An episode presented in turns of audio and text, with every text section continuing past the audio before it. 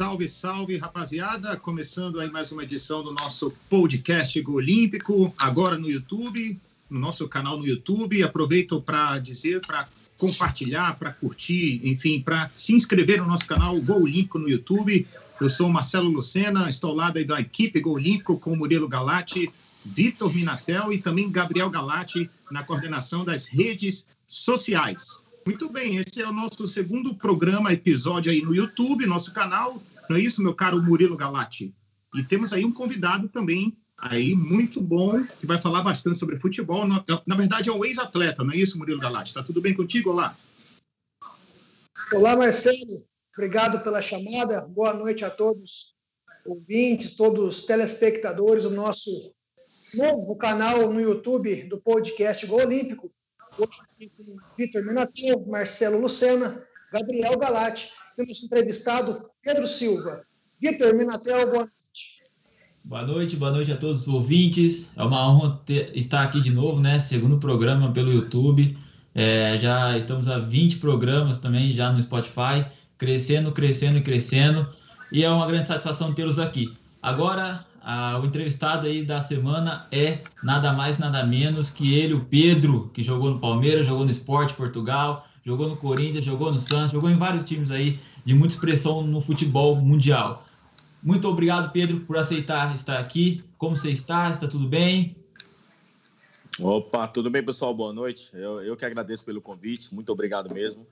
Ah, Para mim é uma felicidade muito grande estar aqui compartilhando um pouco do, do que eu vivi no futebol, como atleta, agora é, em outra função também, né? claro, dentro do futebol, que é uma paixão não só minha, mas de milhões de, de brasileiros e, e, e, da população que, que adora o futebol. Prazer estar aqui, né? espero que seja aí uma, uma noite agradável, um, um programa bacana, seja uma entrevista, uma entrevista bacana para todos.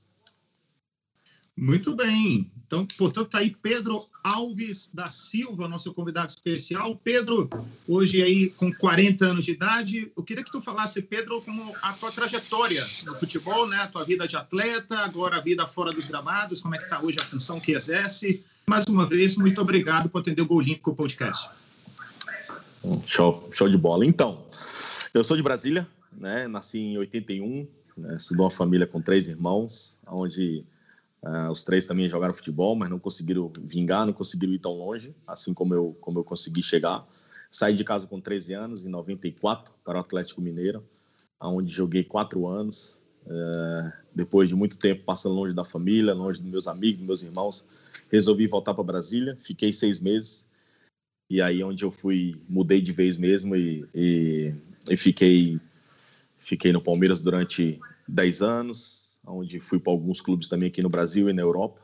Né? Creio que foi uma carreira, é, não uma, uma, carreira brilhante, mas uma carreira onde eu consegui realizar é, todos os meus objetivos que eu tinha na minha vida, os meus sonhos.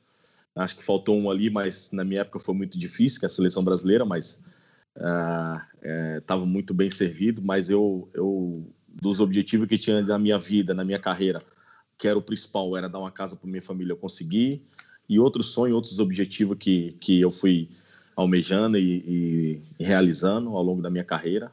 Algumas lesões também que me atrapalharam, mas, mas é normal acontecer na carreira de um atleta. Mas eu acredito que, que foi sim uma, uma carreira, para mim, vitoriosa, até por onde eu saí, da cidade onde eu saí, onde na minha época não, não tinha oportunidade nenhuma. Eu acho que muitos atletas ficaram para trás na minha época. Né? Hoje, é claro, o mercado abriu muito. Hoje tem vários observadores aí espalhados pelo Brasil.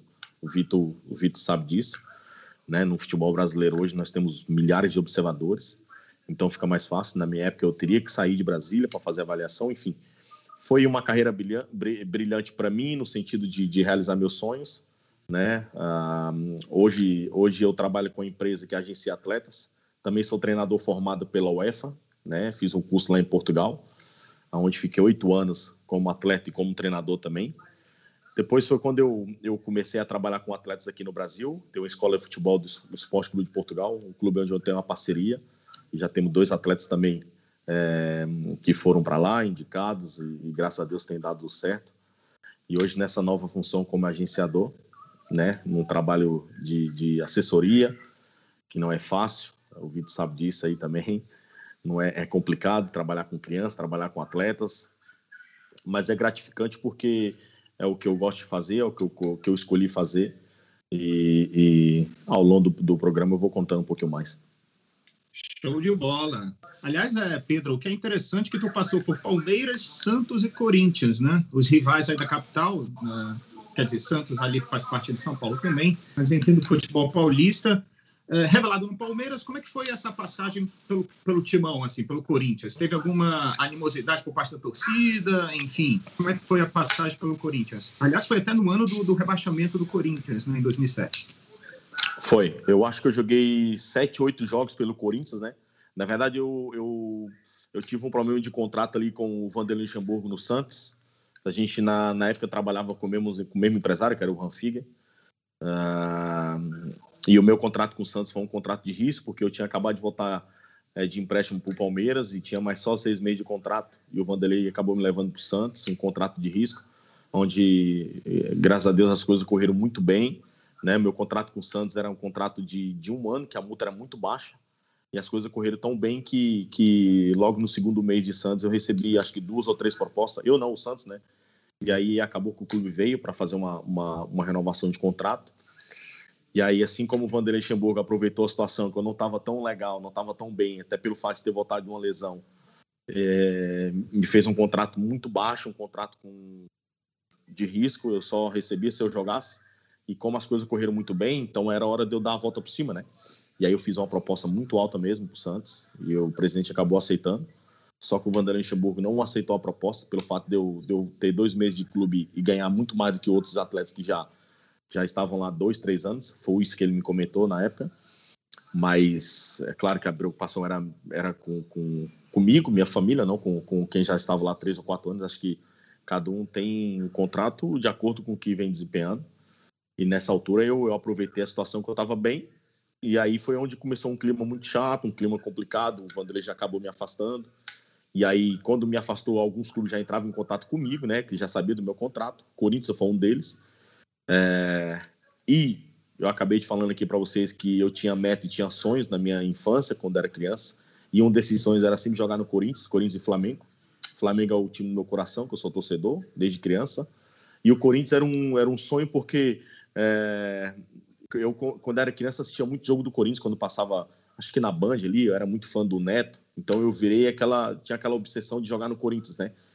E logo em seguida consegui resolver essa situação com o Santos, de contrato, né? O Santos acabou aceitando a proposta. Mas aí ficou um clima chato entre eu e o Vanderlei, a gente acabou, enfim, rescindindo o contrato, porque até pelo trabalhar com o mesmo empresário com o Ranfigo, o Ranfigo pediu para sair. E aí foi quando chegou a proposta do Corinthians, a gente estava negociando a minha volta para o Palmeiras, o Palmeiras tinha feito uma proposta, ninguém sabia, só eu e o Ranfiga. E aí, cara, não sei o que aconteceu, alguém do Corinthians ficou sabendo, o Corinthians fez uma proposta muito boa. E eu briguei, cheguei a falar com, com o Ranfiga, eu cheguei a ficar uma semana direto no escritório pra, falando para ele que era um sonho que eu tinha de jogar no Corinthians, é, mesmo sabendo que o contrato é, era de um ano, o Palmeiras era cinco anos, tinha feito a proposta, mas foi um desejo, um sonho de criança, então eu acabei indo para o Corinthians, onde eu cheguei e para mim foi uma decepção porque porque eu cheguei lá foi quando a MSI foi embora, o clube não tinha nada, era um grupo limitado, não tinha jogadores com tanta qualidade você vê aquele ano do 2007, quando eu fui pro Corinthians, o melhor jogador do Corinthians naquele ano era o William, tá no Arsenal hoje na Inglaterra, tinha apenas 17 anos e era o principal jogador do elenco, né? Você imagina. Então, no meu quinto jogo, eu chamei o Paulo César Capejano, que era o treinador na época, falei: Ó, professor, eu vou embora, não quero ficar mais. Eu vim para cá, me, me ofereceram muitas coisas, mas até agora não, não cumpriram nada. Eu tenho uma proposta para sair, eu quero ir embora. E o Capejano, um cara muito inteligente, um cara sensacional, é, falou que me liberaria se eu tivesse mesmo essa proposta. E a proposta era do Esporte Portugal. Mas é, eu deixei bem claro para ele que a minha intenção de sair era pela questão de não cumprir com o contrato. E, e acabou que consegui realizar o sonho, mas não foi um, um, um, período bacana. O Corinthians naquele ano caiu, né? Foi o primeiro rebaixamento do clube e o único mas o importante foi que eu realizei meu sonho, né? Na época que eu saí do Corinthians, o time estava até jogando bem. Tinha um grupo muito limitado mesmo, muito, mas muito limitado, mas estava bem na competição. Depois aconteceu o que aconteceu. É, muitas, é, eu fiquei sabendo depois aconteceu muitas coisas, questão de vestiário, né? O Vampeta também tinha voltado naquela época. é, muitas confusões dentro do vestiário com o Felipe Goleiro, que é um grande amigo, que eu tenho um grande irmão. É um cara difícil para lidar com ele. Então, é, você joga em time grande assim, você às vezes não vai para fora, mas é muito ego dentro do vestiário. Um quer ter o relógio melhor do que o outro, um quer ter, às vezes, um carro melhor do que o outro. Então, cara, eu e o Finaz eram os que tinham um carrinho mais simplesinho. A gente, cada um tinha um Fiesta. O meu era preto, do Finaz era branco. Então, a gente estacionava lá, aí chegava o Nilmar, tava na época no Corinthians, o Nilmar. Pô, o Rocha tava no Corinthians nessa época, mas tava treinando separado. Pô, os caras chegavam de X5 naquela época, né? X5 naquela época era caríssimo. E aí eu e o Finaz brincava a gente, pô, vamos estacionar o carro lá na frente para os caras não ver que é nosso, né? Estacionava lá junto com os treinadores. Mas foi bom, cara. Foi uma passagem assim que eu. Foi um sonho. Até hoje eu agradeço muito. Pô, tem, tem pessoas lá. Inclusive, falei com o pessoal hoje, com o Alex, que é, é o coordenador lá do Corinthians hoje. Até falei para ele que quero uma camisa do Corinthians, porque eu não consegui guardar nenhuma. Mas foi mesmo um sonho de criança. Por, por eu ter ido para o Corinthians, foi um sonho de criança. Muito bem, tá aí Murilo Galati, as histórias do futebol, a trajetória do nosso convidado Pedro Silva, o ex-lateral, hoje observador técnico, enfim, treinador UEFA, que teve o sonho aí realizado de jogar no Esporte Clube Corinthians Paulista e também com passagens aí por Palmeiras, Santos, enfim, futebol internacional. Murilo Galati. Bacana, já começou bem, né, o Pedro, com as suas histórias. Muitos nomes aí, ele citou Luxemburgo, Nilmar, Roger, é, Carpegiani, né? Sem dúvida alguma, uma carreira muito boa, de muita relevância em grandes clubes do Brasil e até a passagem pelo Sporting em Portugal. Pedro, em cima disso tudo que você citou, eu queria entrar num assunto com você. Você falou para a gente aqui em off mais cedo que você chegou ao Palmeiras em 99 para fazer avaliação, para fazer teste, não é isso? É, como é que foi chegar no Palmeiras, que naquele ano seria campeão da Libertadores, e tinha um dos elencos mais caros do Brasil, o Caparmalat investindo pesado naquele título, né? O time que já vinha sendo campeão em 98, 96, 94, ganhando praticamente tudo que disputou no Brasil. E chega o Pedro de Brasília, um menino novo com sonhos, para tentar cavar um espaço naquela base ali e até no profissional, coisa que você foi conseguir três, quatro anos depois da, da, sua chegada ao Palmeiras. Como é que ficou a cabeça do Pedro? Como é que era a expectativa e aquela ansiedade de, vamos dizer assim, vingar no futebol brasileiro? Então, uh, eu falei aqui do Corinthians que foi um sonho que eu tive de jogar no Corinthians. E antes de eu ir no Palmeiras, eu estava no Corinthians fazendo avaliação através de um empresário lá de Brasília. Eu fiquei no Corinthians um mês fazendo avaliação e minha última semana de avaliação foi treinando contra o profissional. Só que quando eu, quando eu, eu comecei a jogar, eu, eu jogava de meio atacante. Eu fui cair para lateral com o Vanderlei Luxemburgo, né? Não tinha lateral, pediu para ir, fui e nunca mais saí. Então no Corinthians eu estava fazendo avaliação como meio atacante e na última semana de treino minha, que eu, eu achava que ia ser aprovado, eles me colocaram lateral esquerdo. Uma posição que nunca tinha jogado, se tivesse sido lateral direita, não sei mas me colocaram de lateral esquerdo, né? Então foi uma semana horrível, não tinha, não tinha experiência nenhuma de jogar de lateral, mas eu fiquei um mês no Corinthians, não fui, não fui aprovado, fui reprovado. E uma coisa que eu conto para todos os meus amigos aqui, para os meus atletas aqui da escola, para os atletas da agência que a gente, que a gente trabalha aqui, eu falo para eles que quando às vezes não corre bem um treino, um jogo, mas que já trabalham nos clubes hoje, cara, tem que dar graças a Deus, porque é, imagina a quantidade de, de, de, sonhos hoje garotos que têm o desejo de estar no clube. Só de estar no grupo é um sonho deles, né? Eu tenho muitos aqui. E eu lembro que quando eu cheguei no Palmeiras, quando eu cheguei no Palmeiras, eu cheguei assim meio que desacreditado, porque eu não passei no Corinthians e todo mundo falava que o Palmeiras tinha uma base muito boa. E eu cheguei no Palmeiras, tinha outro atleta na minha posição, ele era um ano mais novo. Mas foi assim, duas semanas que eu fiz espetacular, muito boa mesmo. O treinador que me aprovou na verdade, quem me aprovou foi o Murtosa, né, que era auxiliar do Filipão. O Murtosa foi no vestiário lá e pediu um atleta para treinar e não tinha ninguém. Como eu chegava bastante cedo, o teste ele tem que chegar sempre mais cedo que todo mundo, né? Então almoçava e já ia direto para o CT, né, para Barra Funda. E ficava ali esperando horas e horas para entrar e eu, eu entrava, ficava sempre no vestiário ali conversando com o roupeiro. Foi onde o Murtosa entrou. Falou assim: ó, pô, preciso de um, de um volante para treinar ali no profissional. Não tem ninguém, não chegou ninguém. O roupeiro, não, só chegou esse menino aí. E o Mortal, você joga de quê? Eu falei assim, ah, eu jogo de volante. Mentira, eu jogava de volante nada, jogava de meio atacante. Então vamos lá treinar lá. E aí eu fui. Eu acho que era o Rock Júnior, estava lesionado, eu estava voltando de lesão. E eu fui. E assim, acabou o treino, o treino correu muito bem, muito bem mesmo. Eu lembro que eu treinei do lado do Rock Júnior. É, eu acho que era. Não sei se era o Donizete Pantera, estava nesse ano. Não, o Donizete Pantera foi depois, bem depois. 2001. Ah, foi isso. Não, foi em 99. Foi o, é, não, foi o Rock Júnior, não lembro quem eram os outros que estavam ali. Tinha César Sampaio, tinha Galeano. César Sampaio, Galeano. Tinha é... Silva, Pedrinho. Timaço. Não, o Pedrinho foi depois também. Pedrinho foi depois. Não, o Pedrinho, o o Moreninho que jogou no Santos também. Ah, sim, no... sim, sim, isso, isso. Aí, e aí, cara, o treino foi muito bem e o Murtosa foi, pô, me agradeceu, pô, obrigado, garoto. Pô, fez um treino muito bom. Quanto tempo você já tá aqui no Palmeiras? Eu falei, não, eu tô fazendo teste aí. Essa aqui já é minha segunda semana.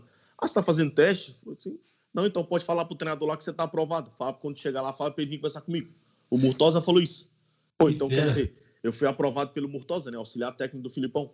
Se naquele momento no vestiário tivesse falado que não, não sou volante, não, jogo de meio atacante. Eu não sei se hoje eu. Hoje não, né? Não sei se eu teria é, tido uma, uma sequência no Palmeiras, né? Porque tinha um atleta mais novo do que eu na mesma posição, um ano mais novo. E, cara, foi, enfim, foi muito bom, foi. Para mim foi maravilhoso ser aprovado pelo Murtosa. E aí eu quero voltar na situação do Corinthians, né? Quando eu fui contratado pelo Corinthians, eu fui na sala do cara que, me, eu sei que é o papel dele, que me aprovou, não me aprovou no, que me reprovou, desculpa. Eu falei, pô, cara, não me aprovasse aqui, agora eu vim contratado pelo Corinthians, gastar dinheiro comigo. Jogou na cara? É, mas falei brincando com o cara, né? Coisa do futebol, eu entendo perfeitamente. E mas mas foi foi no Palmeiras ali Hoje, para mim, no, eu tenho uma gratidão muito grande com o Palmeiras, todo mundo sabe, sabe disso. Eu tenho uma relação muito boa com o João Paulo, ali, o coordenador, coordenador da base, com o Douglas. Ele sabe a gratidão que eu tenho, que o Palmeiras realizou o sonho, o maior sonho que eu tinha na minha vida, o Palmeiras realizou, que foi dar uma casa para minha família, no meu segundo contrato. Então, o Palmeiras hoje é como se fosse, para mim, minha segunda casa, né? Eu tenho atletas hoje que jogam lá no Palmeiras, inclusive a gente está fazendo transferência de um para lá agora, de outro atleta, né? Então, o Palmeiras hoje é um clube que eu, que eu me identifico muito, né? Por ter, por ter feito o que fez. Mesmo ter jogado no Corinthians e no Santos, é um clube que sempre me respeitou. As pessoas trabalham ali dentro hoje, é, da minha época, eu mantenho um contato até hoje, né? Imagina, é, muitos anos se passaram e a gente tem um contato até hoje. Isso, isso para mim é muito gratificante. É, vamos, vamos dizer assim que o Pedro estava no lugar certo na hora certa, né, Pedro? Sem dúvida, foi, foi Deus, cara. Foi, É, o que eu falo. Né, o futebol ele causa muita surpresa na gente e nós temos que estar sempre preparados, né? Para quando uhum. aparecer a oportunidade, a gente agarrar com unhas e dentes, porque é uma em um milhão, a gente não sabe quando que vai aparecer outra. Então, preparado sempre, aí o pessoal que quer trabalhar com futebol, treinador, preparador físico, até atletas, né? Estejam focados, preparados sempre, que uma hora é, bate na tua portinha aí e a tua chance vai aparecer, né? Verdade. Você citou duas vezes aí o professor, grande professor Vanderlei Luxemburgo. No Palmeiras, no começo, depois no Santos, que ele te levou para lá. Certo? A, apesar do que você já contou para gente na questão do problema, do salário, de não renovar no Santos, Luxemburgo foi o melhor treinador que você trabalhou? de campo, treinador estrategista, aquele, aquele que realmente faz a diferença na beira do gramado? Aqui no Brasil, sem dúvida, foi ele. Para mim, o cara. Ele, ele tem uma coisa que é muito boa, né? Ele tem uma liderança muito boa. Ele tem um respeito, né? Mesmo a gente, é, a gente sabendo que hoje ele não não não está tendo uma sequência, né? Tá vindo outros treinadores mais jovens e com outra metodologia, com outra mentalidade. Mas o Vanderlei, sem dúvida, eu acho que ajudou muito ele foi a liderança dele no vestiário.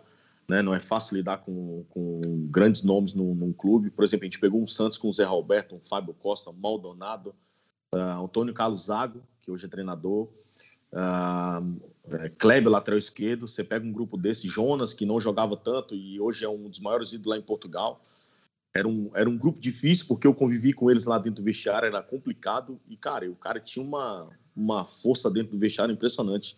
A, a, a, liderança dele é, eu acho que foi, foi fundamental para porque ele é hoje, né? E ele, e ele sempre apostou nos jovens, né? Eu lembro que no, tanto no Palmeiras, quando ele chegou lá, e no, no Santos, ele dava muita oportunidade para pro, os atletas da base. E, e, o Vanderlei, sem dúvida, aqui no Brasil foi, o, foi um dos grandes treinadores que eu trabalhei, se não o melhor. Né?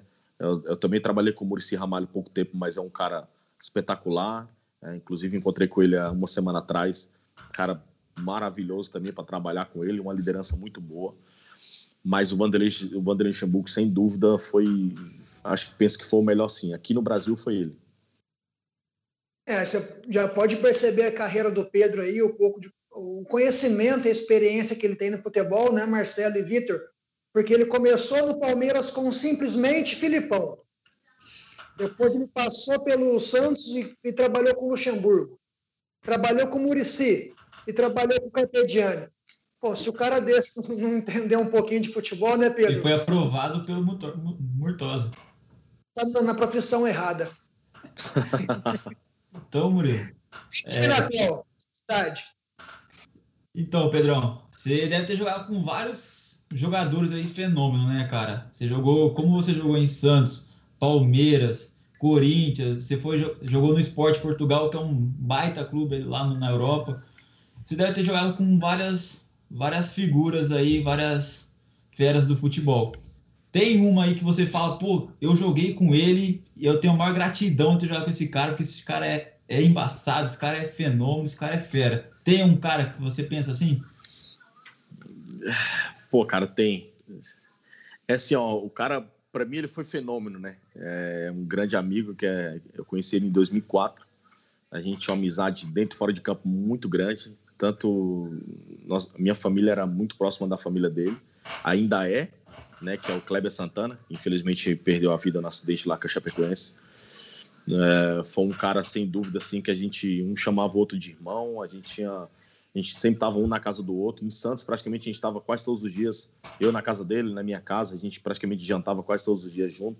A gente concentrava junto no avião, na viagem, tudo quanto é lugar a gente estava sempre sempre junto. É um cara também uma carreira brilhante que teve, jogou na Espanha em alto nível, no Atlético de Madrid, o Sassuna. Uh, teve uma carreira brilhante aqui no Brasil, um cara muito focado e um cara do bem, um cara que ajudava todo mundo. Uh, acho que isso foi uma coisa que me identificou muito com ele. Zé Roberto também é um cara, pô, o cara me ajudou muito, cara, aquele cara. Foi um, foi um dos caras que me abraçou muito assim quando eu tive um problema com o meu contrato. Ele, inclusive, chegou a falar assim, irmão, se você precisar o, de alguma O Zé coisa... Roberto do, do Santos, que jogou Isso, no Santos Zé Roberto, Palmeiras. do Palmeiras, esse mesmo. Tá. O Zé Roberto foi o Zé Roberto foi brilhante também, cara. Ele ele me abraçou, ao contrário de alguns ali que ficaram, mesmo sabendo que eu não estava errado, deixaram de falar comigo em, algum, em alguns momentos. O Zé Roberto chegou a me oferecer ajuda financeira. Não precisava, mas chegou a me oferecer é, até carro. Falou, irmão, se você precisar de alguma coisa aqui, eu sei que você está com o empresário e tudo. E a gente trabalha com o mesmo, mesmo empresário, o Ranfiga também, trabalhava com ele. Mas o Zé Roberto, o Kleber Santana, cara, para mim, e o Carlos Saleiro, que é um português, jogou comigo no esporte, Acho que essas três figuras para mim foram fundamentais na minha carreira. Eu falo assim, gratidão mesmo, cara que me ajudaram, que deu para ver que tava tava do meu lado. Esses três aí, sem Sim. dúvida. E você vê assim a diferença, como você jogou lá no Esporte de Portugal e jogou aqui no Brasil. Você já jogou em outros clubes lá da Europa, não jogou? eu, só... eu joguei no Portimonense, joguei na Acadêmica de Coimbra. Então, três, você já jogou três, três clubes portugueses. Isso. Você vê uma diferença muito grande do futebol português naquela época para o futebol brasileiro, naquela época, e agora? Você vê ainda essa diferença? Pelo que você vê assim de fora. Em termos que de qualidade, você fala? Qualidade. Qualidade? Ah, é assim, qualidade, eu acho que o futebol português, o português hoje na Série A, eu acho que ele está um pouco à frente. Em termos de qualidade. Eu acho que hoje, hoje. É... Antigamente, acho que não. Antigamente a gente olhava aqui no futebol brasileiro, você via um muitos craques jogando, né? Hoje, hoje eu, eu, posso estar enganado, mas é uma opinião minha e eu converso com muitos amigos do futebol. Eh, vocês também falam de futebol, vocês convivem com futebol, vocês sabem. Me fala hoje, você cita aí cinco atletas jogando no futebol brasileiro hoje que você pode falar é craque. Não tem, cara. Você falar assim, ó, porra, aquele ali é craque. Não tem. Antigamente você não consegue você... comparar, né? Você não consegue comparar com os caras, né, do, do, passado, pô. Sim, eu tava conversando com, com um amigo meu ontem, que é empresário também, ele tem alguns atletas lá no Atlético Mineiro, a gente tava falando sobre isso. Você olha o São Paulo da época do Murici, cara, que massa aquele, não perdia para ninguém. Você olha o Corinthians na época do Tevez, timaço. Você olha o Palmeiras hoje, beleza, tem um timaço. Mas me fala aí cinco craques jogando futebol brasileiro hoje. É difícil, cara. Tem. É. Mas e, e, apesar que Portugal, hoje eu falo que Portugal está um pouco melhor pela questão da, da qualidade de outros atletas de outros países que, que, que estão atuando lá hoje. É, agora, em outros aspectos, acho que Portugal está muito mais à frente, muito mais à frente a organização, somente de clube, assim, de, de, de vestiário, cara, sem dúvida, muito à frente. É, e teve também dois treinadores aí recentemente aqui no Brasil, que é o Jorge Jesus e o Abel Ferreira, que eles, cara, eles chegaram aqui e praticamente dominaram é, aqui no o Brasil. Claro que o elenco deles também é um pouquinho superior, mas você vê também os treinadores acima dos brasileiros? Ah, cara, eu vou falar pelos portugueses que eu conheço. Inclusive, conheço o Abel, nós jogamos junto três anos no, no esporte, o Abel grande amigo também, que eu tenho, tenho um respeito muito grande você por jogou, ele. Você jogou com o Abel, o Abel Ferreira? Jogamos junto três anos no esporte, o Abel. E um cara. Quando, a gente, quando eu cheguei no esporte, eu cheguei no esporte em 2007. Naquela época, o Abel já fazia curso para treinador. E eu uhum. lembro que os caras no vestiário brincavam com ele, o Lietz, o Anderson Pogo, o Fábio Rochenbach. Pá, vai que. Para logo de jogar futebol, vai logo ser treinador, pô. Brincadeira, eu nunca vi isso, o cara querer estudar para ser treinador. E isso o cara. Não, eu tô falando sério, zoava o Abel lá atrás, cara. E hoje você vê o que o cara se tornou. O cara, o cara ele, ele fazia aula com o Paulo Bento. Paulo Bento, que era o nosso treinador lá no esporte, veio aqui pro Cruzeiro. E eu, eu fui um dos também que falava, pô, Abel, para, cara, tu é novo ainda, tu tá, já tá estudando para ser treinador. E ele falava, não, Pedro, a gente já tem que se preparar agora, porque lá na frente eu não vou precisar estudar para fazer curso treinador, então já vou concluir agora e lá na frente eu vou precisar fazer só alguns cursos para manter ali minha, minha carteira de treinador. E eu, o cara, o cara que se. Mas o Abel já era um líder já dentro do vestiário, lá na, no, no, esporte, ele era um dos capitães. O treinador sempre escolhia cinco, ele era o quarto, acho, quarto era o quinto, o Abel. É, sempre foi um líder. Uma coisa que eu, que eu vejo que o português tem, o treinador português, que eu conheço, que eu trabalhei com muitos, o treinador português ele tem uma liderança muito boa, cara. Ele tem uma liderança, ele, sabe, ele, ele sabe conviver com, com, com aquele atleta que não tem bagagem e com aquele atleta que já ganhou tudo. Ele sabe conviver. Ele sabe chamar a atenção daquele que tem um peso enorme no clube e ele sabe chamar a atenção daquele que não que não ganhou nada ainda, que é, uma, que é um que é um menino, mas trata trata da mesma forma. A diferença, acho que a diferença é essa. E, e, e quando o Abel chegou aqui, eu eu eu fui o que falei que o Abel acho que ia, ia ter problema com o Felipe Melo. Tem nada, o cara o cara tem amizade com todo mundo. Sim o que ele fez agora no último jogo, Corinthians e Palmeiras, que ele abraçou o Luiz Adriano e falou para a câmera: ah, isso aqui é o Luiz Adriano. O Jorge Jesus também, não trabalhei com ele, mas joguei contra ele várias vezes. É, todo mundo falava, pô, o cara é maluco de treino. O Jorge Jesus, é, em Portugal, ele é falado como o senhor da tática, né? Lá em Portugal. Então, eu acho, eu acho que eu acho que o pessoal dos treinadores, os treinadores portugueses hoje estão à frente dos brasileiros. Eu acho que, que estão. É, eu vou concordar contigo. É, eu tenho amigo lá em Portugal, aí. É, o Marcelo tá lá em Portugal, o Marcelo Bezerra aí. E, cara, eu realmente vejo que até no falar, na educação, isso aí conquista o vestiário. Isso aí você vê muita diferença de um treinador brasileiro na hora de falar no vestiário e de um treinador português. E a oratória do cara, é, dos portugueses em si, eu gosto muito. Eu acho que eles falam muito bem e isso aí dá confiança para o jogador, porque você confia no, que o treinador está falando. Eu gosto muito dos treinadores europeus, principalmente os portugueses, que para mim é um dos melhores do mundo. Marcelo, é, você viu essa resenha aí? O que você achou? Pois é, Minatel, eu estava aqui pensando né, na carreira do Pedro, que ele passou de jogador, fez o curso UEFA, não é isso, Pedro? A treinador, agora está observador técnico. Como é que é, foi essa transição? Foi mais ou menos planejada? Tu já imaginava fazer esse curso UEFA também? Qual a tua avaliação desse curso UEFA, Pedro? Você está em Portugal agora? Estou em Portugal. É, quanto tempo você está em Portugal? Cheguei em janeiro de 2020, um pouco antes da pandemia. Ah, tá. Você já ouviu falar no Vitor Oliveira, o treinador que faleceu?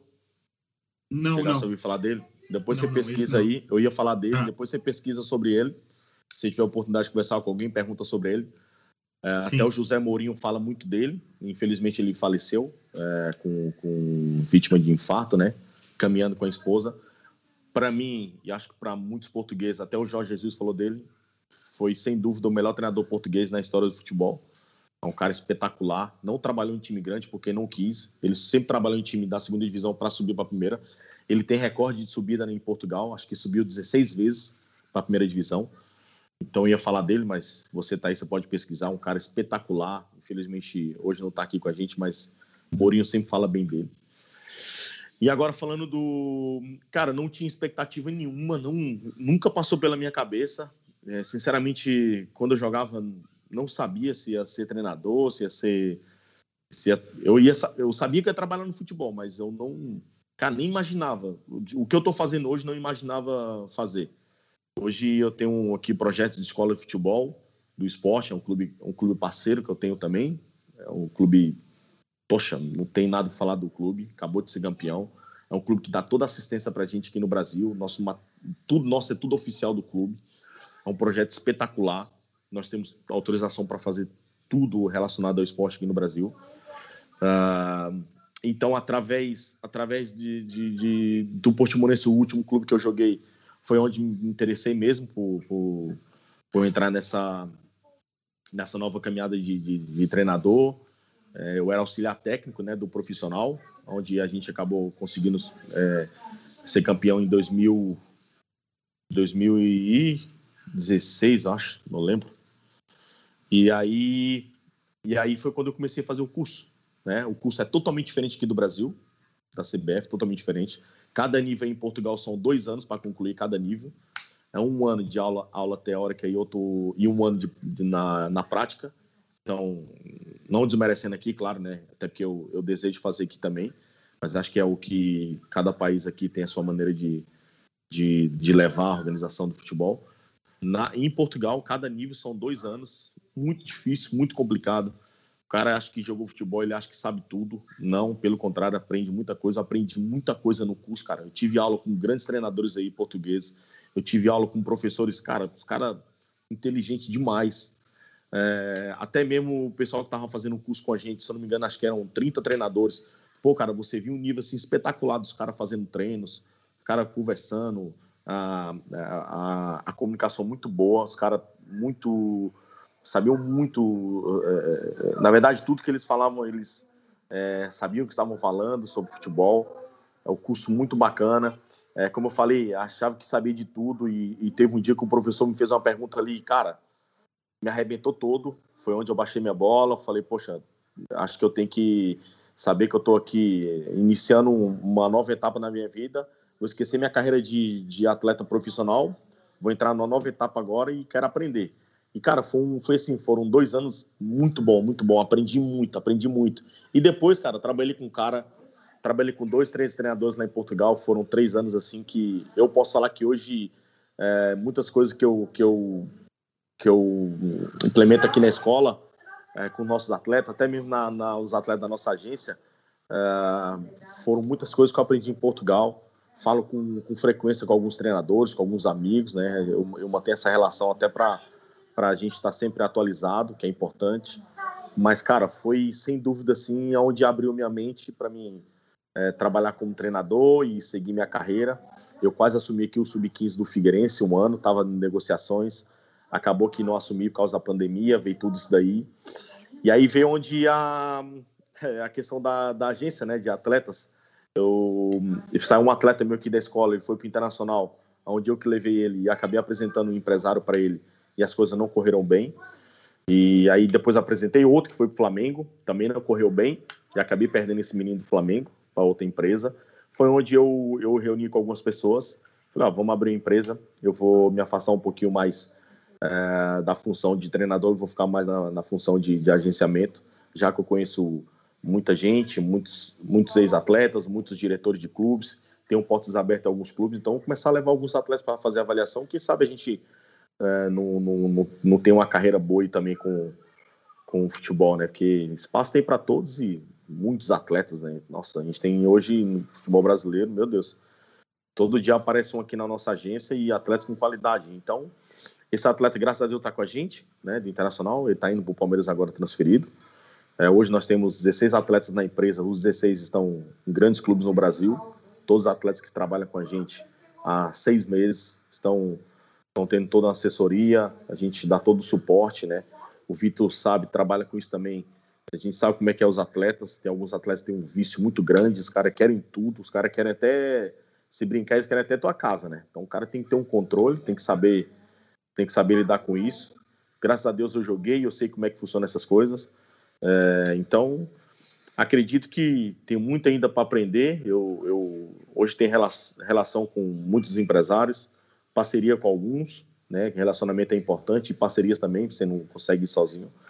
E buscando ainda muito mais. É claro que a gente quer buscar parceria com pessoas sérias, com pessoas que realmente estão, estão no mesmo caminho que o nosso, para ajudar os atletas, que é o. É claro, eu quero ganhar dinheiro, quero, né? Eu não vou gastar e não ganhar lá, nada lá na frente, mas com, com o tempo, vai passando, a gente vai caminhando junto com os atletas. Eu quero ganhar o que é meu, né? Eu deixo bem claro para as famílias, eu quero o que é o, que é meu, eu quero. Não quero o que é o do atleta, a parte dele é dele, da família dele. E a gente trabalha nessa linha. Só para reforçar, Pedro, tu fez algum curso para ser observador, tipo empresário, ou foi, foi uma coisa natural, foi através dos conhecimentos? Não, foi através dos conhecimentos. Eu fiz um curso, eu fiz um curso com o pessoal do esporte, tá? Eu fiz um curso com eles. Uh, eu não tive a oportunidade de fazer ainda aqui o da CBF, mas, mas eu vou fazer sim. Uh, mas foi mais pela questão do conhecimento. Né? Hoje, hoje muitos clubes que nós temos atletas abrir as portas para a gente, né? A maioria dos nossos atletas são aqui do nosso projeto, onde tem muitos ainda para a gente caminhar. A questão da pandemia atrapalhou muito, mas foi mesmo assim pela questão do conhecimento com os clubes. Mas ainda eu preciso fazer gestão, é, fazer curso de gestão na CBF, né? O, o que tiver, o que, o que for para fazer para a gente evoluir e melhorar, né? A gente, como eu falei, às, vezes o cara está no futebol e acha que sabe tudo, né? Não, a gente tem que estar tá por dentro do, do que acontece, né? Hoje é uma área totalmente diferente. Eu conheço um pouco, já, já assinei vários contratos, né? É, sei mais ou menos ali como funciona a questão de negociações. Não sei tudo, como eu falei, quero aprender e vou, e vou aprender, vou buscar aprender sempre. Mas, é, mas a nossa intenção é, é fazer cursos, é buscar evoluir portas, né? abrir portas não só aqui no Brasil, mas também em Portugal, que é o, país onde eu, eu trabalhei muitos anos. Mas, a, mas ainda não, mas eu vou buscar fazer isso sim.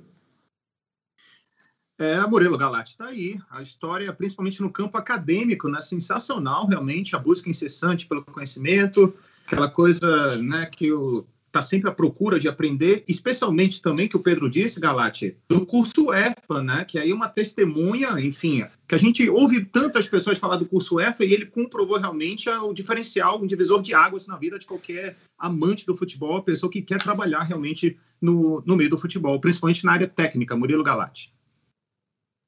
É, eu particularmente sou fã né, de pessoas que buscam o conhecimento sempre, pessoas que que estudam, que vão atrás dos objetivos por meio dos estudos, né?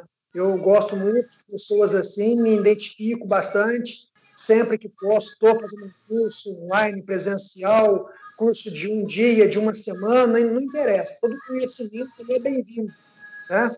É, eu falo assim: se você faz um curso e você aprendeu tudo, ótimo, é novidade. Se você fez um curso e você sabia tudo, ótimo também, você está atualizado você sabe o que está acontecendo, então informação nunca é demais, né? E parabéns, Pedro, aí, pela essa busca e por estar tá sempre buscando o conhecimento. É, em cima do que você falou, Pedro, eu faço duas perguntas para ter uma resposta só, né? Que eu acho que consigo casar elas. Uhum. Você fez o curso, já teve a oportunidade de ser treinador, auxiliar técnico, você falou aí. Você tem pretensão de ser treinador de verdade um dia, estar ali na beira do campo, numa equipe profissional? E até onde, é, eu falo porque eu tenho algum conhecimento em relação a isso, é, onde, até onde vai atrapalhar a sua carreira de treinador com a sua profissão de agente? E nós sabemos que alguns casos no futebol o pessoal já não gosta muito disso. Alguns times sabe, sabe muito bem do que eu estou falando, né? não precisa eu ficar explanando as coisas aqui desse jeito. Mas, assim, é, muita gente não vê muito legal o agente ser treinador e o treinador ser agente, porque na cabeça de muitos isso vai favorecer os seus jogadores, você vai querer colocar só os seus para jogar. o que acaba atrapalhando um pouco essa, essa profissão dupla dentro do futebol. Não, legal, bacana. É pergunta boa. E muita gente não sabe, mas não pode, né? A, a, a FIFA não permite um, um, treinador ele ser empresário de futebol. Ou ele é uma coisa ou ele é outra, né? Perfeito. E quando, e quando surgiu essa possibilidade, é, lá atrás de, de, de, seguir carreira como treinador, eu estava bem focado aqui em, em, trabalhar no Figueirense, que é o clube que, tava, que a gente estava conversando. É, e com essa, com essa questão da agência aí de atletas, para mim, para mim ser sincero, assim, ó, eu, eu ainda estou um pouco em dúvida. Por quê? Porque eu gosto muito de, de estar no campo, eu gosto muito de dar treino para pro, os atletas aqui da, da nossa escola, do nosso projeto. Hoje nós temos um projeto aqui bem sólido, né? Nós disputamos aqui hoje contra Figueirense, Havaí, né? Dois anos seguidos a gente vai para a final contra o Havaí, sub-10, sub-11, sub-13. E a gente tem feito um grande trabalho aqui, um trabalho bacana. Né, pela escolinha, Pedro? É, pela escolinha? É, pela escolinha. A gente, ano passado, perdemos o Havaí na final sub-11. E hoje no Havaí nós temos vários atletas. O Havaí ainda quer alguns atletas da nossa, do nosso projeto. Né? É um projeto bacana, onde tem toda a estrutura. A gente fornece toda a estrutura para os treinadores, para os atletas. Né? Tem atletas aqui que é bolsista, não pagam nada, mas a maioria paga. Né? É mas, assim, sinceramente, eu, eu tem, tem, dia que eu falo, não, vou sair do campo, não quero mais dar treino, realmente agora vou seguir minha carreira de agenciamento de atletas. E... Mas quando eu chego lá para dar assistência para os treinadores, aí daqui a pouco o treinador está dando treino lá, eu já, já começo a orientar, já começo a entrar no campo, já começo a dar o treino, então aí eu, eu, eu sinceramente ainda não sei. É, é, os pais me cobram, né? Às vezes, atletas, próprios, o, o, o nosso sub-16 aqui hoje estava treinando e, poxa, tem que estar tá mais com a gente. Pô, o amistoso passado a gente sentiu falta de você. É, então fica nessa. Aí eu fico pensando, pô, cara. Aí o pessoal da empresa, que é, que é a Art Soccer, né? Que é a empresa que a gente agencia os atletas, pô, cara, tem que sair do campo, sai do campo, vem logo com a gente. Eu, o meu nome não vai no, no, no contrato da empresa, né? É, até alguns pais da nossa dos atletas que são agenciados, eles perguntam por que, que seu nome não vai no contrato da, da empresa e tal. Eu falei, não, porque ainda estou na dúvida, não sei se eu vou ser treinador, se vou ser empresário e tal. Mas está ligado ao futebol, o importante está ligado. Sim, Mas, sim, assim, com certeza. É, a FIFA não permite, hoje a FIFA não permite. Se eu, se eu tiver hoje é, credenciado ali na CBF e se eu for, por exemplo, aparecer na súmula pra, como treinador, eu posso ser até banido, né? Então, é uma coisa ainda que está mas ainda não sei, sinceramente eu não sei para onde, para que lado eu vou. Eu te entendo bem. Esse esse tal do futebol, de uma vez que que entrou, nunca mais sai, né, Pedro? É uma paixão, né? Isso aí, cara, eu adoro. Ainda mais criança. Pô, o Vitor trabalha com criança, ele sabe o que eu tô falando. É bom demais, cara. Pô, você recebeu carinho, você recebeu um elogio. A criança. É, é, eu falo que a criança. Né, eu, sou, eu, sou, eu sou educador físico, né? Professor de educação física, trabalho como profissional futebol de base, escolinha, escola particular, enfim, de tudo. E eu falo que a criança e o idoso, eles são o público mais fiel, né? Que te fala a verdade e que gosta, se gosta, gosta. Se ele não gosta, ele não gosta. Então, é realmente, a criança é, tem esse lado mesmo. Pedro, então, para passar a bola para o Vitor, eu deixo espaço para você. Pode divulgar a, tua, a sua escolinha, onde é, onde fica, é, como é que faz para se inscrever, como é que faz para cadastrar na escolinha, para fazer uma avaliação. Deixo a, a porta aberta para você aí. Não, bom, então, a nossa sede aqui em, em Florianópolis, né, nós temos dois, nós temos duas escolas aqui hoje, uma na Palhoça, que é uma cidade que é bem próxima a Florianópolis, e a nossa sede que fica na capital, né, hoje, hoje nós temos aí três anos e meio de projeto, projeto muito, muito, muito grande, um projeto onde, como eu falei, nós podemos é, usufruir de tudo que é ligado ao esporte. Uh, infelizmente, ainda a gente não tem um clube para disputar é, divisão de acesso aqui no Campeonato Catarinense. Nós só disputamos campeonatos é, com, com, até o Sub-15, com o Figueirense, com o Havaí. Mas a nossa intenção mais para frente é sim, quem sabe, se tornar um clube. É, é, um, é, um, é um gasto, mas a gente tem essa intenção né, divulgar, trazer mesmo atleta de fora. Hoje a gente, a gente conta com, com, com, com pessoas que, que cuidam tanto da parte administrativa, da parte financeira, da parte de, de coordenação de campo, que sou eu, né? Temos quatro treinadores no projeto e redes sociais tem, tem todas. Eu acho que para mim divulgar, eu acho que para me divulgar para São Paulo é assim, ó, tem a Esporte em Brasil, que é o nosso Instagram e o nosso o nosso Facebook, nosso telefone, a, nosso Esportes. A, a EA Esporte em Brasil, EA Esporte em Brasil. Legal. É o nosso, é o nosso Instagram. E ali mesmo pelo Instagram já dá para entrar em contato com, com, com, com a pessoa responsável pela, pelas inscrições, né? Enfim. Então é, é isso. Legal. Então, quem quiser, quem se interessar, tiver uma, um garoto bom de bola aí, uma escolinha, um pai que acha que o menino tem futuro, tá aí, oportunidade está aberta. Pedro Silva falando aqui com a gente. Bola para Vitor Minatel. Então, Pedrão, é, eu tava vendo você falando da escolinha aí. Para abrir uma escolinha do esporte, é franquia normal? Você tem que fazer uma parceria? Como que funciona para você abrir uma franquia do esporte? Olha, o esporte ali, eles trabalham um pouco diferente, né? É, franquia, não sei como é que funciona. Eu acho que eles bus buscam muito a questão assim, do, dos parceiros, ex-atletas, eles oferecem muito, né? Aqui no Brasil tem três escolas, duas são, são minha, e uma tem no interior aqui do Rio Grande do Sul, que é a Ivoti, que é através de um, de um parceiro que eu que apresentei para ele. Né? Na verdade, era para a gente ser sócio, acabou não, não, dando certo, mas é um projeto que está indo também bem. Uh, eu não sei como é, para ser sincero, o Vitor, não sei como é que funciona essa questão de franquia, né? Porque como eu sou um parceiro deles, que na verdade eles, eles me procuraram para a gente expandir o nome aqui no Brasil.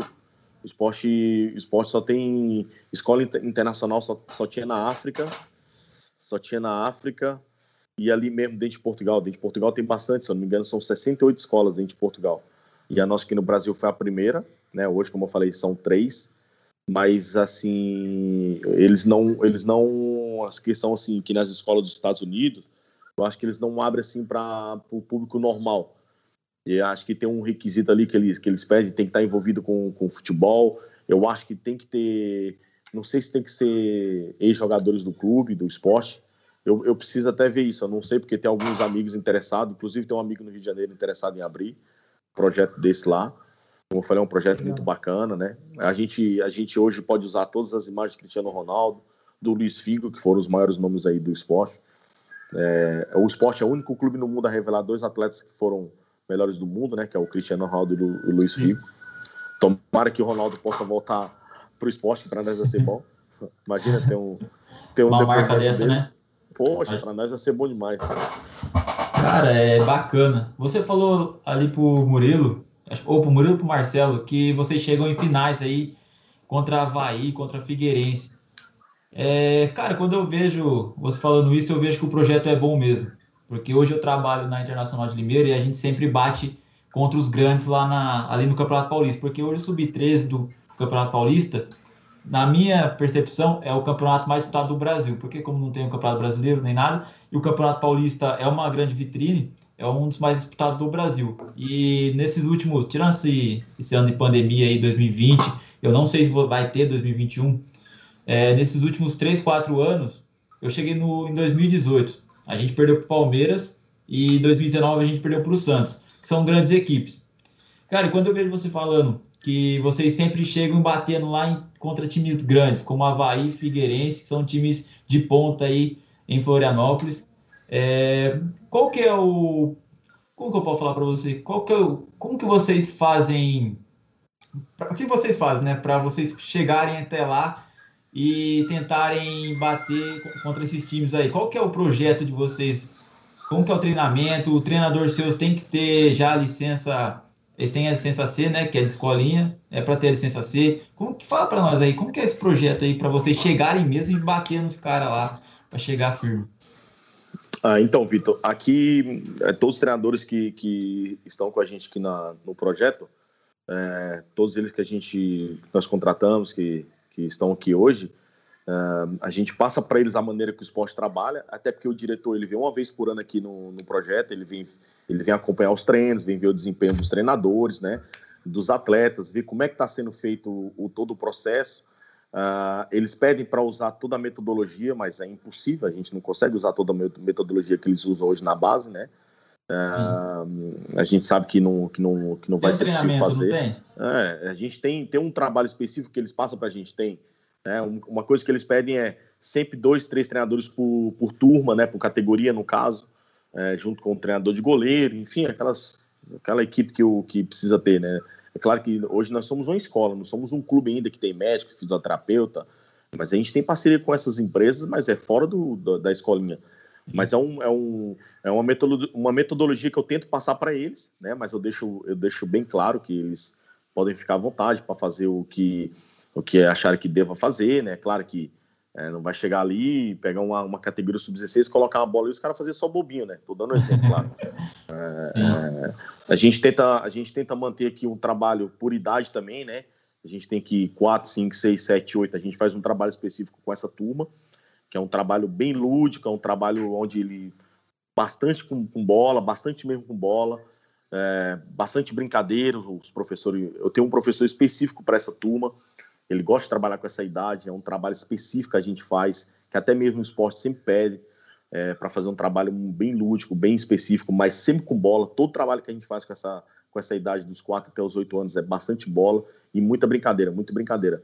E aí, 9, 10, 11, 12, a gente já faz um trabalho um pouco mais, mais ali é, é, é voltado mesmo ali para aprender algum, alguns aspectos, mais um trabalho técnico, né? Um trabalho mais assim específico que a gente, a gente usa bastante com eles aqui, bater com o pé direito, com o pé esquerdo, que é importante para a gente, que a gente pede para eles aqui.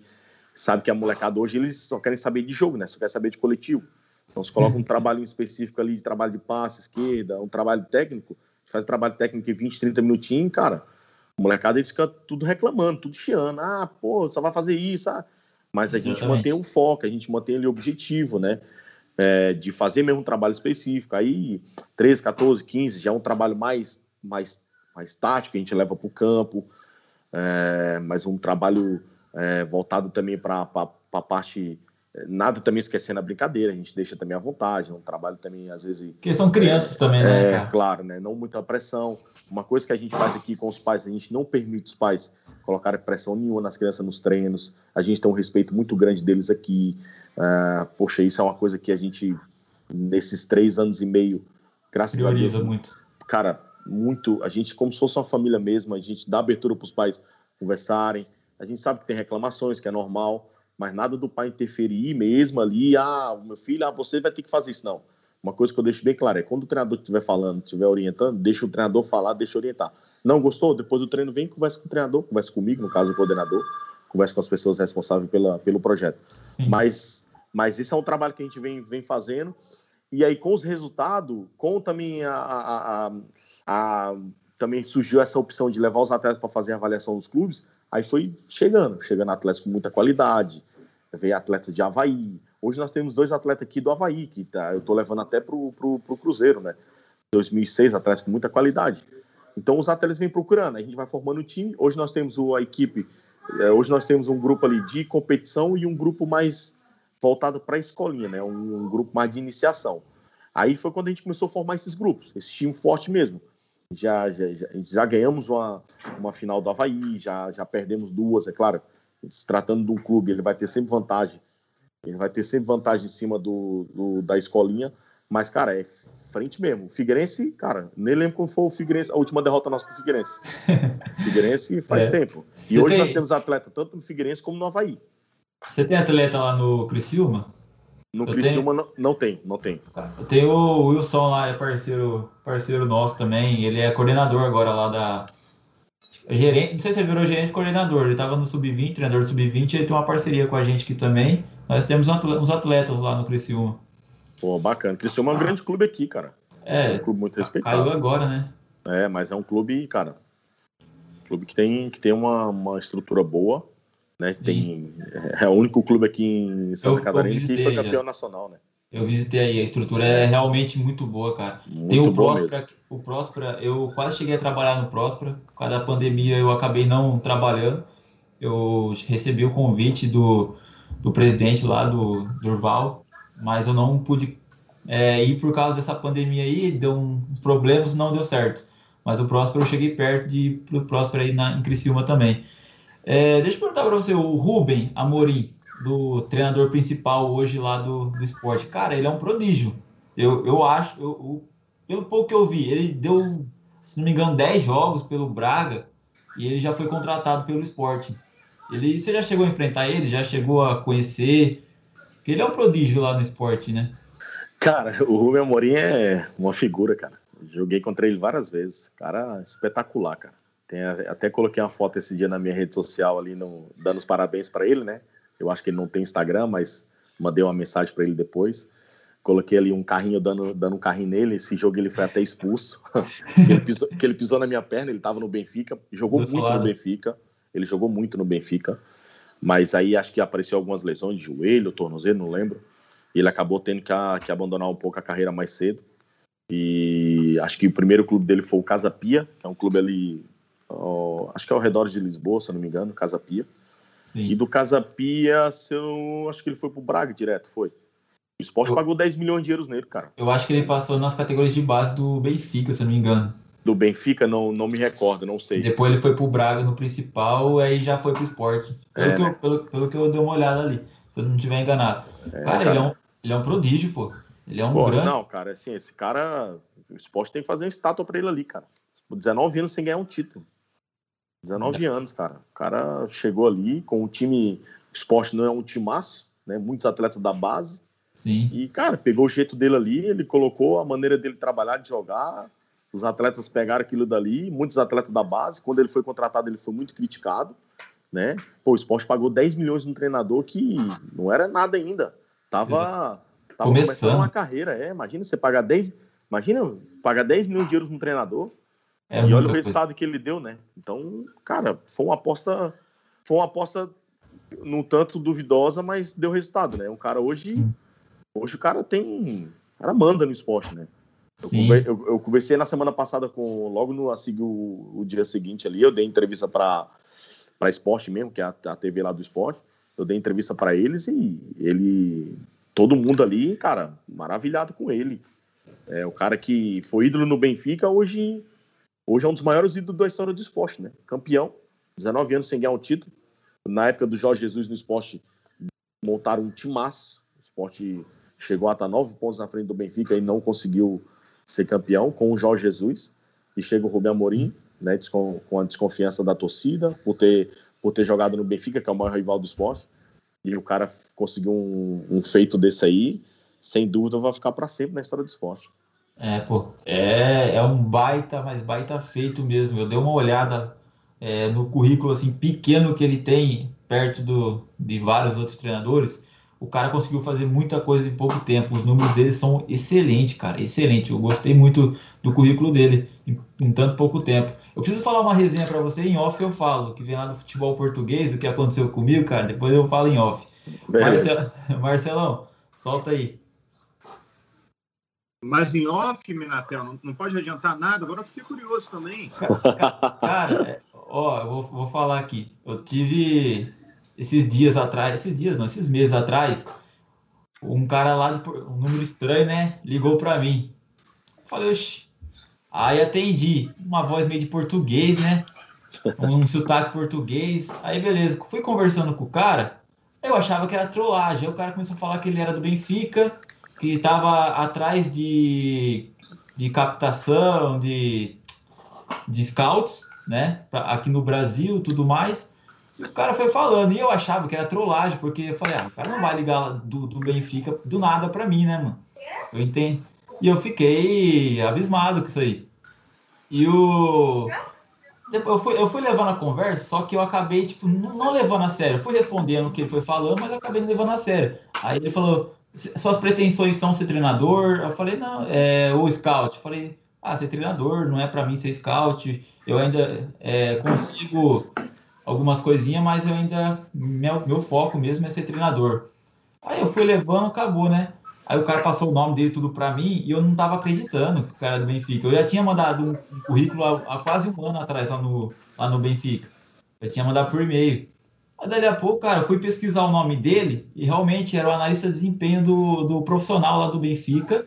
Ele estava procurando scouts aqui no Brasil. E eu tenho vários amigos em Portugal. Eu tenho vários. Eu achei que era uma trollagem, um português, um cara. Aí eu pensei, mano, peraí. Português não faz trollagem, não. Quem faz trollagem é brasileiro. Aí eu, aí eu, aí eu mandei mensagem pro meu amigo, ele trabalha lá na, nas escolas do Benfica. Aí ele falou, cara, ele realmente, o cara trabalha aqui tudo. Troquei ideia, cara. Aí ele falou que depois eu poderia mandar mensagem para ele tudo mais, só que eu mandei e não respondeu. Mas, cara, eu perdi, acho que eu perdi uma oportunidade muito por não ter levado a sério, velho. O cara ficou chateado, pô. Português é assim, viu? Português é, cara, você não confiar, desconfiar dele é. Pô. eu esqueci o nome dele. Cara, mas foi. Não, mas manda, manda o currículo pro esporte, cara. Manda corrida, manda pro esporte que você vai, vai trabalhar no grande clube. É. Não fica, não. É, esporte, esporte eu, eu, gosto. A camisa mais bonita para mim de Portugal é do esporte. Eu gosto muito daquele verde listrado assim. Gosto muito. Show, show de ah, bola. Continua aí, Marcelão. Aliás, é, Pedro, tu sente falta ainda da, da vida de jogador assim? Tu sente falta daquela rotina de ser jogador de futebol? Sinto, cara, sinto. E agora eu vi o esporte comemorando o título, né?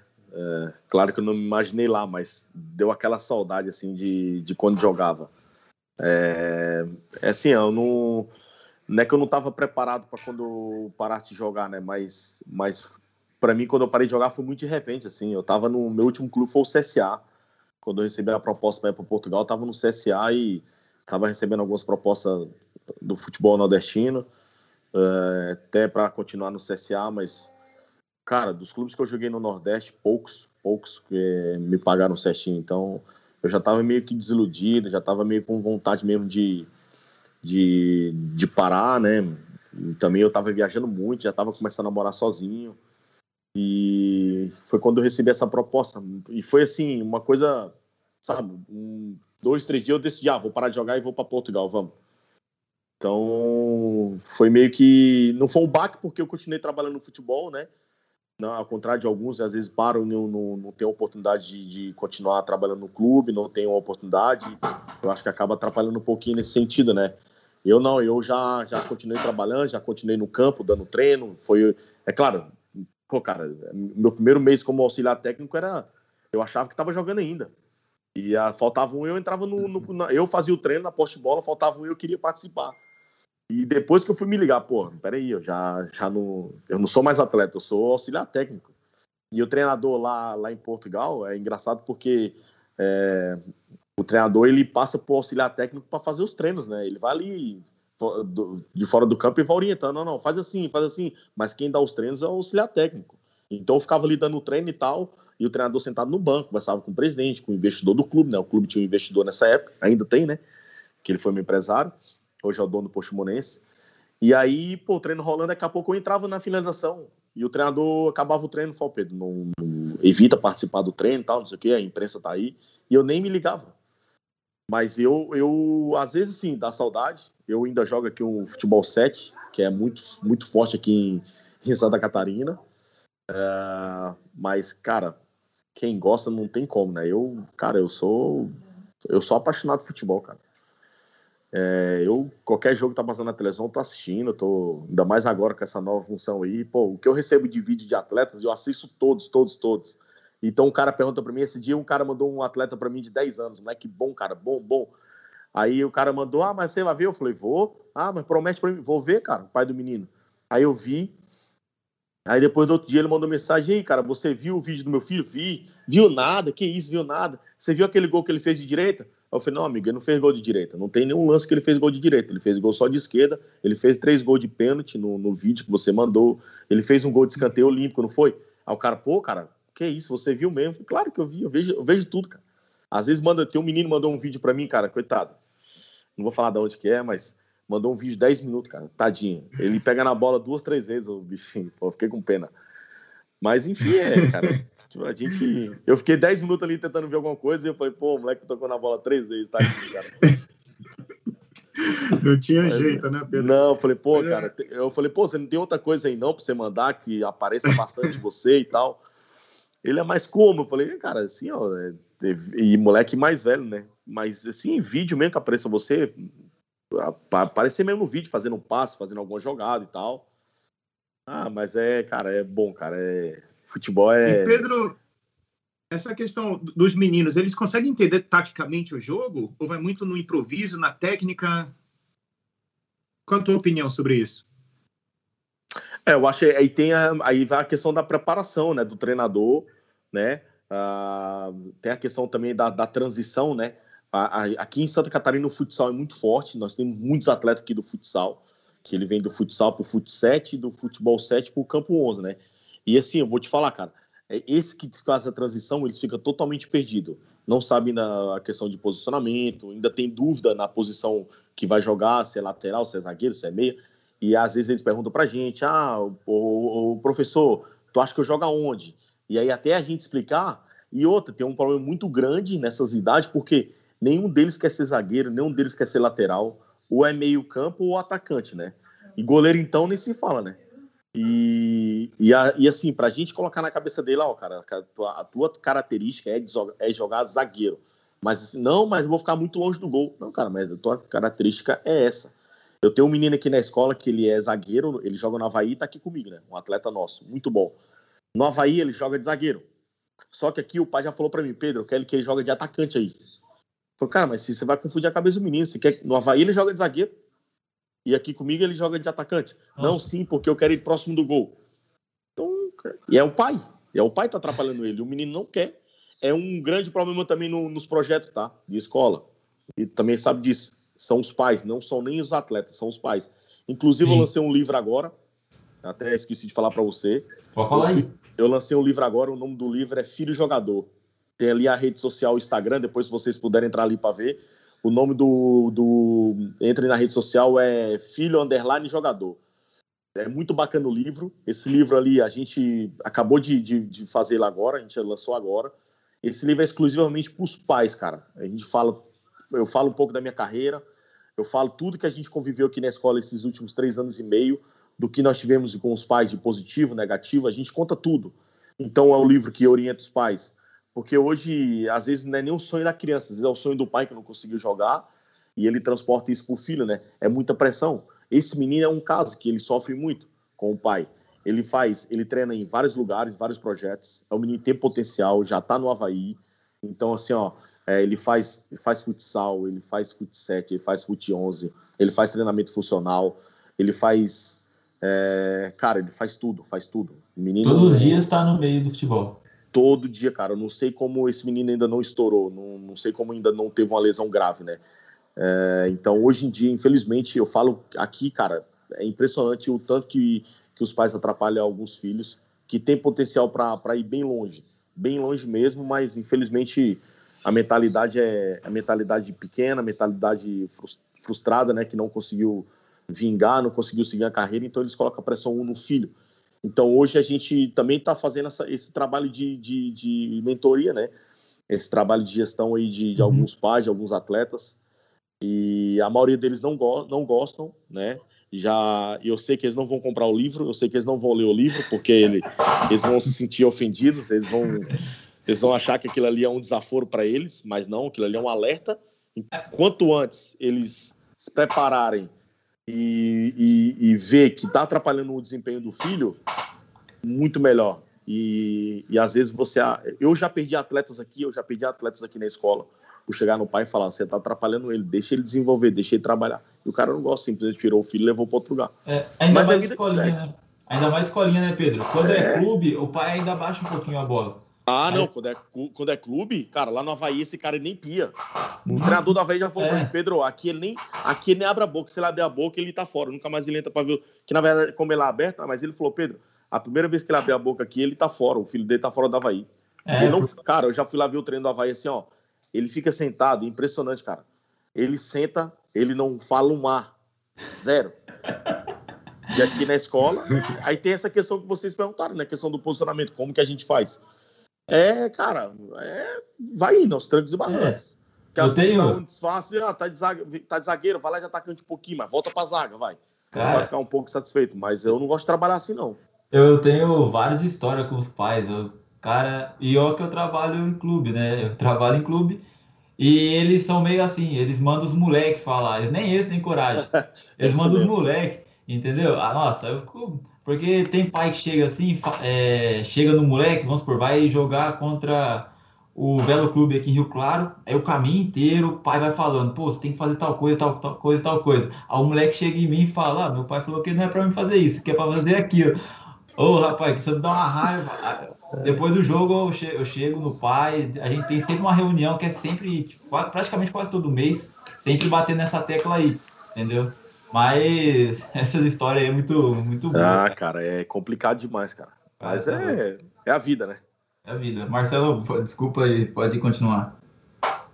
Não, não, Minatel, que isso. Ah, eu ia passar até a bola para o Galate agora, essa questão de treinador, porque muitas vezes, Galate, o treinador funciona ali como um pai também, né?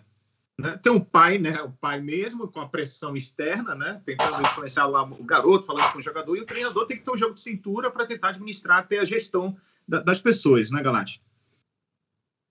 Sem dúvida alguma. É importantíssimo a pessoa que tem a intenção de ser treinador um dia, ou até mesmo auxiliar técnico, que faz parte da comissão ali diretamente, entender um pouco de gestão de pessoas, né? A gente debateu várias vezes aqui com outros convidados. É, futebol tem 25 atletas, cada um de um lugar diferente, cada um de uma cultura diferente. Um aprendeu com o pai uma coisa, outro aprendeu com o pai outra coisa.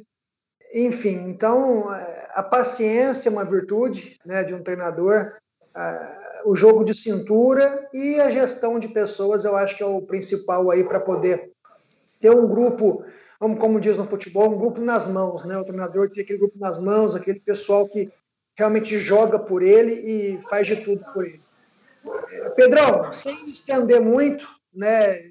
Já estamos aqui extrapolando um pouco até, pelo papo é muito bom, o tempo passa a gente não vê, né? Essa é a verdade. É, muito obrigado pela participação, te agradeço mesmo de coração, é, tirar esse tempo para a gente.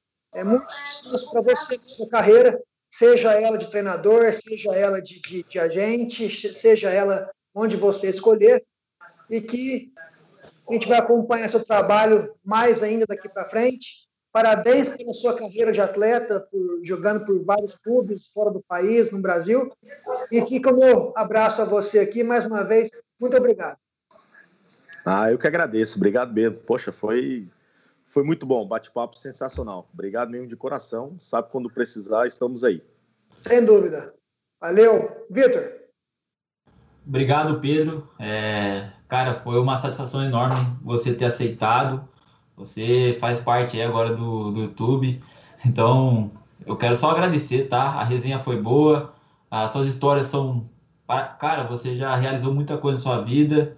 E eu só desejo que você realize mais e mais. Se for para ser treinador, que seja. Se for para ser é, empresário, agente, que seja. E que você continue nesse caminho aí, cara. Eu desejo sempre muito, é, muita felicidade para você. Que você realize seus sonhos. E obrigado por estar aqui, viu? Valeu, Vitor. Eu que agradeço, amigo. Poxa, foi, como eu falei, foi muito bom. Uh, espero que, que tenha corrido bem aí, né, para todos, todos que, que, que, estão assistindo, que vão assistir. Obrigado mesmo pelo convite. Quando precisar, já sabe, pode chamar. Estaremos aí à disposição.